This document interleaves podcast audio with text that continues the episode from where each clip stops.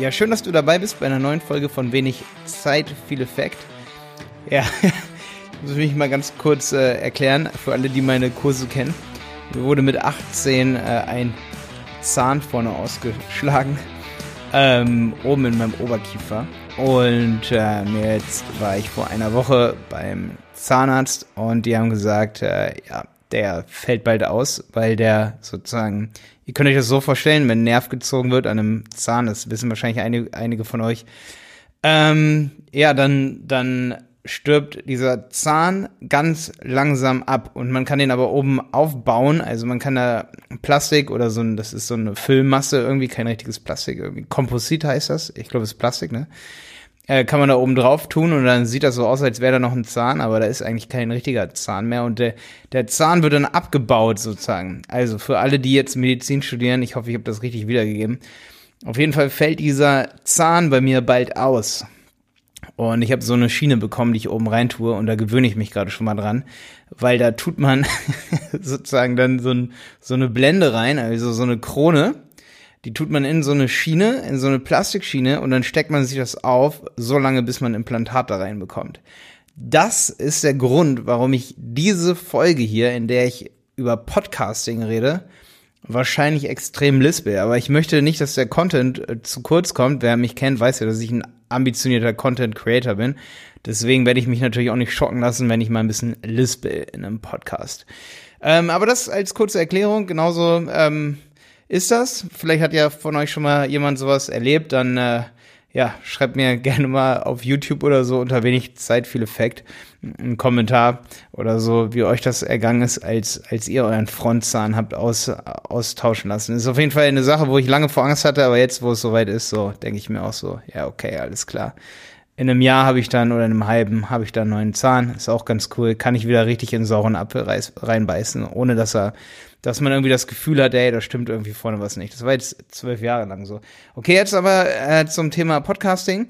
Ähm, ich habe neulich, hab mich mal bei Instagram auch wer gefragt, fand ich ganz cool. Jemand, der hatte auch um die, ich glaube so 60.000 Follower. Ich hoffe, ich darf das sagen. Und äh, ich verrate nicht seine Branche, aber der meinte so, ja, ich würde gerne auch einen Podcast machen.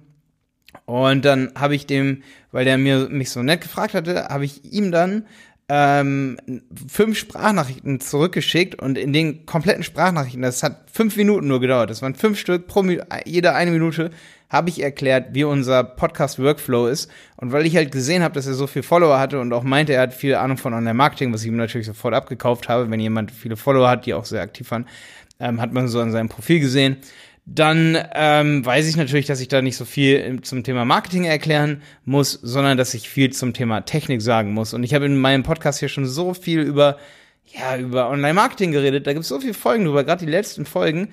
Heute will ich dir genau das erzählen, was ich ihm erzählt habe. Und es war wirklich nur die Technik, wie gehen wir vor, einen Podcast äh, zu produzieren. Als allererstes mal ist es halt so, ich nehme Podcasts auf verschiedene Arten und Weisen äh, auf. Auf jeden Fall auf dem Android habe ich äh, eine App, die heißt, äh, die ist glaube ich von Samsung, die ist ziemlich nice. Ähm, das ist die Sprachaufnahme-App. Ähm, es gibt natürlich aber in, im, im Google Play Store, nee, Diktiergerät heißt sie. Ich habe sie jetzt gerade hier vor mir.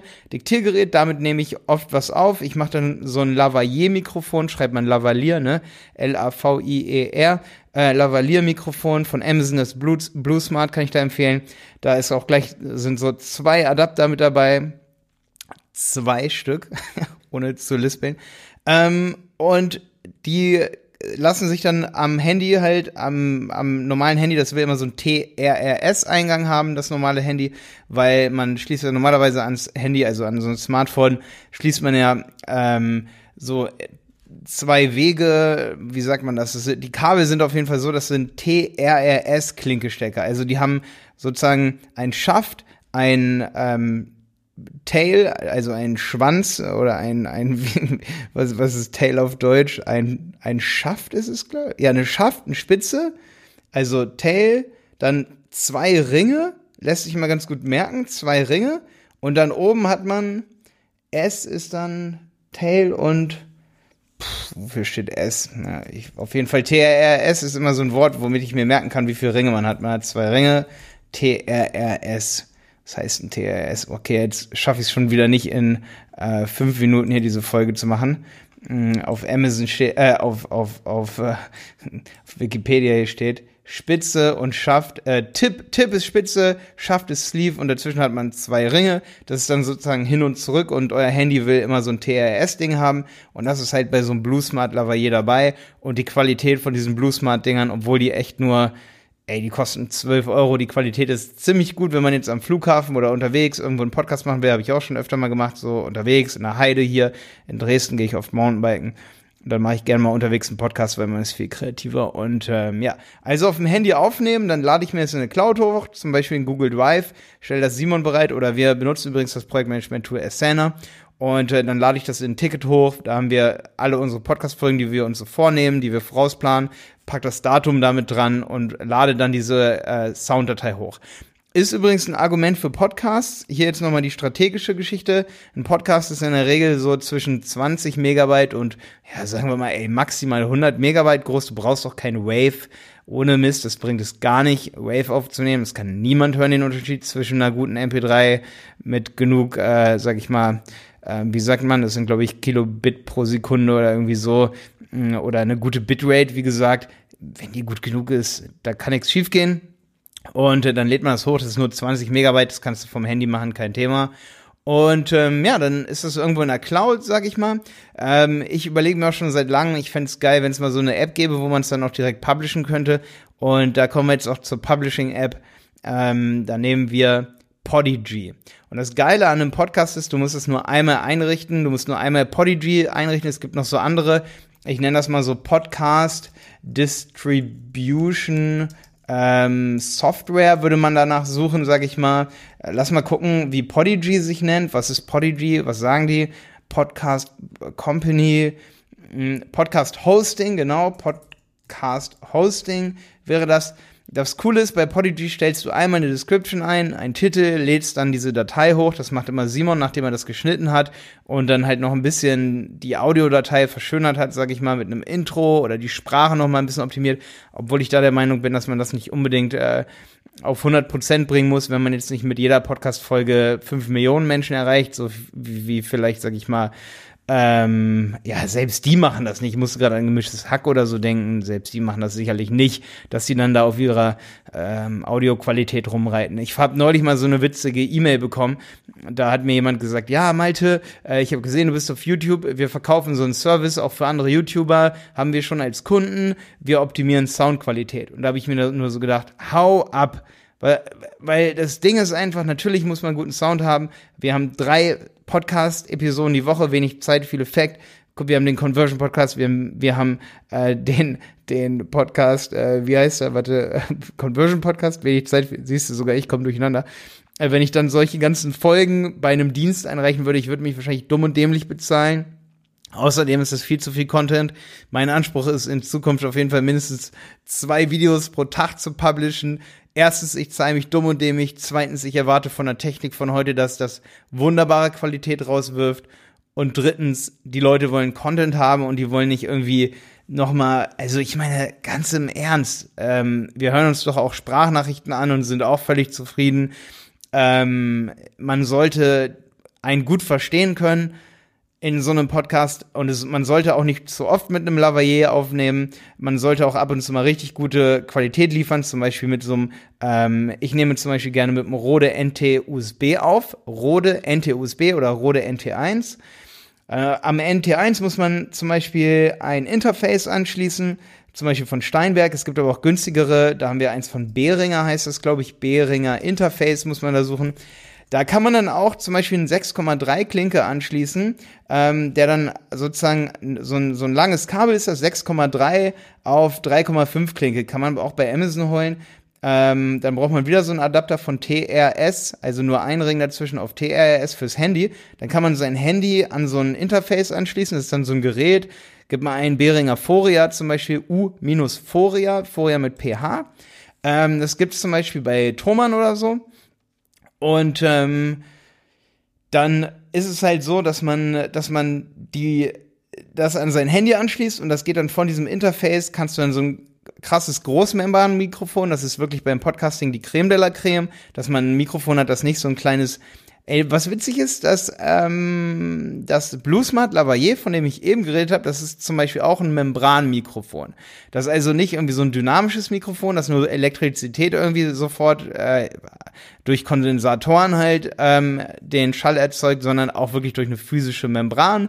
Das ist bei dem, ähm, das ist sehr, sehr krass, dass es nur 12 Euro kostet und trotzdem halt so ein, ich, ich nenne das mal, das ist so ein manuelles oder, na, so sagt man so nicht, ne? Aber der Schall wird auf jeden Fall dadurch erzeugt, dass er eben, oder, oder der Ton wird erzeugt, dadurch, dass er eben auf so einer Platte, auf einer Membran auf, aufprallt. Und das ist halt ein, ja, das ist kein elektrischer Prozess, sondern das ist ein, ein, wie heißt das dann? Das ist ein, nicht manuell, sondern mechanisch.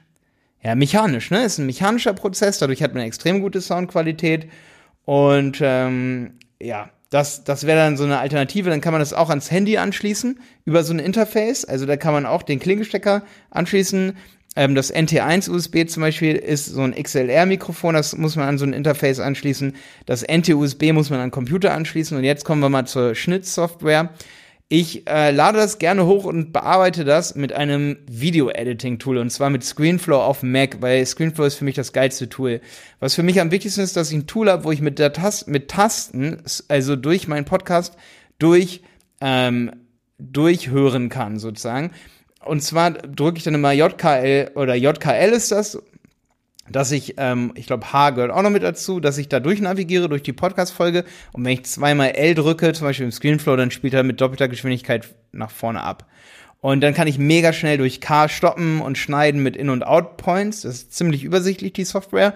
Ich glaube, auf Windows würde ich vielleicht Camtasia oder so benutzen. Ich ziehe mir da die Tonspur rein und schneide, als wäre das ein Video. Weil, wenn du jetzt sowas hast wie zum Beispiel Adobe Audition, damit kann ich selber nicht umgehen. Wenn ich jetzt zum Beispiel immer wieder einen Anfang mache und ich will das Simon nicht zumuten, wenn er das schneiden muss und ich mache da zehn Anfänge und will am Ende hören, welches der beste Anfang, das kann ja jeder sich zurechtschneiden. Und ich finde, das muss ich dann nicht dem, der das danach bearbeitet, irgendwie sagen, hey, das und das ist der Anfang. Das heißt, wenn ich mehrere Male anfange, dann, dann kann ich wenigstens den Anfang schon mal so ein bisschen fixen oder ich sage irgendwas, was ich noch weiß, an welcher Stelle ich was sage, das nicht ganz cool ist. Also wenn ich mal wirklich mich voll krass verspreche, dann mache ich das auch raus, normalerweise aber nicht. Ihr kennt ja meine Meinung dazu. Und ähm, dann ist halt so, dass ich das gerne mit Tasten mache, dass ich schneller durchgehe. Was mich an Adobe Audition oder an anderen äh, Audio-Programmen stört, ist, dass die meist extrem komplex sind. Da gibt's natürlich dann coole Sachen. Das benutzt dann übrigens Simon, um meine Podcasts nachzuarbeiten. Ich bin aber oft der Meinung, das bräuchte man bei vielen Episoden nicht unbedingt. Simon legte dann noch Audiofilter oft so drüber, irgendwelche Noise Gates, bla bla. Ich kenne mich damit nicht ganz so aus obwohl ich das auch mal so ähnlich äh, studiert habe. Daran sieht man wieder, wieder wie wenig äh, Studiengänge bringen. Ähm, naja, gut, auf jeden Fall legt man da dann so ein Ding drüber und dann hört sich das Ganze schöner an. Und ähm, ja, Simon macht da auch noch andere coole Sachen, was halt mega geil ist. So irgendwelche, also wenn er das Intro macht, dann hört sich das viel krasser an, als wenn ich das selber machen würde.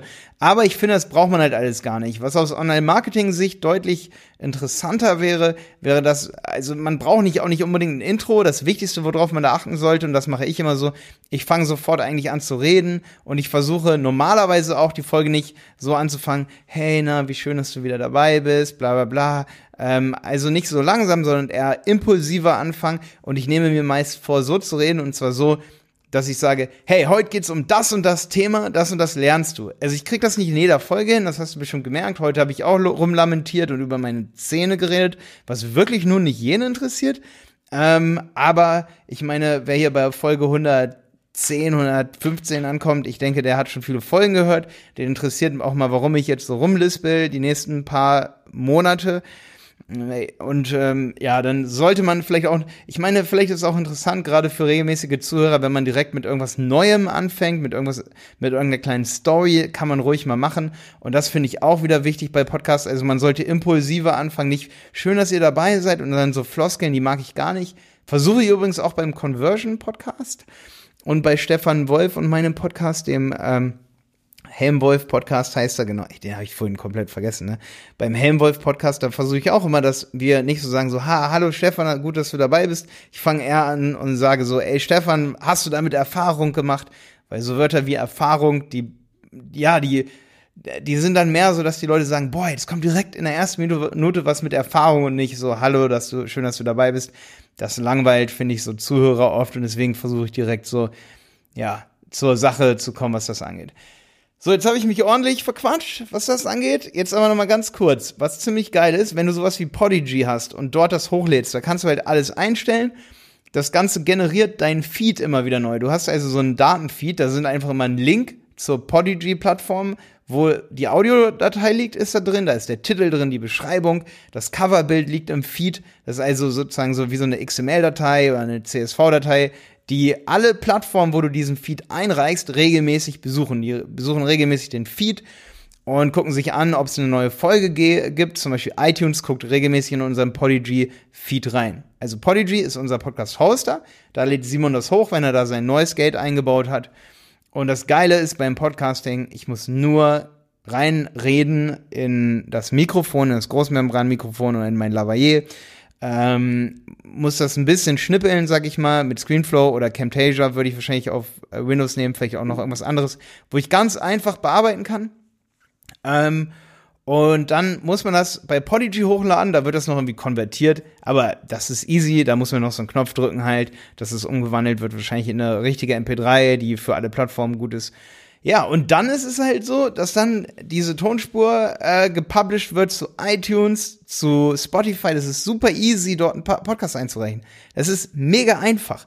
Das Einzige, was nicht so cool ist, das sagen auch viele amerikanische Online-Marketer, äh, beziehungsweise Online- ähm, von so Hosting-Plattformen, dass halt gerade Spotify, aber die arbeiten halt mega dran und auch iTunes, die Statistiken für Podcaster die sind mehr als schlecht. Die sind leider sehr, sehr, ja, da hat man voll wenig Features und deswegen bei Podcasting geht es vor allen Dingen, das ist keine Performance Marketing oder nee, das ist keine, äh, wie sagt man, das ist äh, keine skalierbare Marketingmethode, weil das ist halt echt ähm, eine Sache, wo man Vertrauen aufbaut. Es ist nichts, wo man jetzt sagen kann, oh, wir haben jetzt wieder so und so viel Verkäufe gemacht.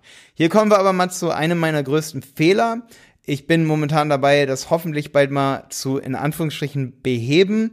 Ähm, und zwar, dass man an jedem Ende von einer Podcast-Episode, das kann ich jedem, der anfangen will mit Podcasting, empfehlen, dass man zum Beispiel auch ein standardisiertes Outro, Outro macht, dass man das nicht immer wieder vergisst, auch wirklich Werbung für sich zu machen, weil Ansonsten, ich kann das nur sagen, ich habe neulich auch ein YouTube-Video wieder drüber gemacht. Die Leute, wenn du es irgendwie monetarisieren willst, monetarisier es am besten mit deinen Produkten, nicht mit irgendwelchen Affiliate-Produkten, dann muss man auch kein Name-Dropping machen.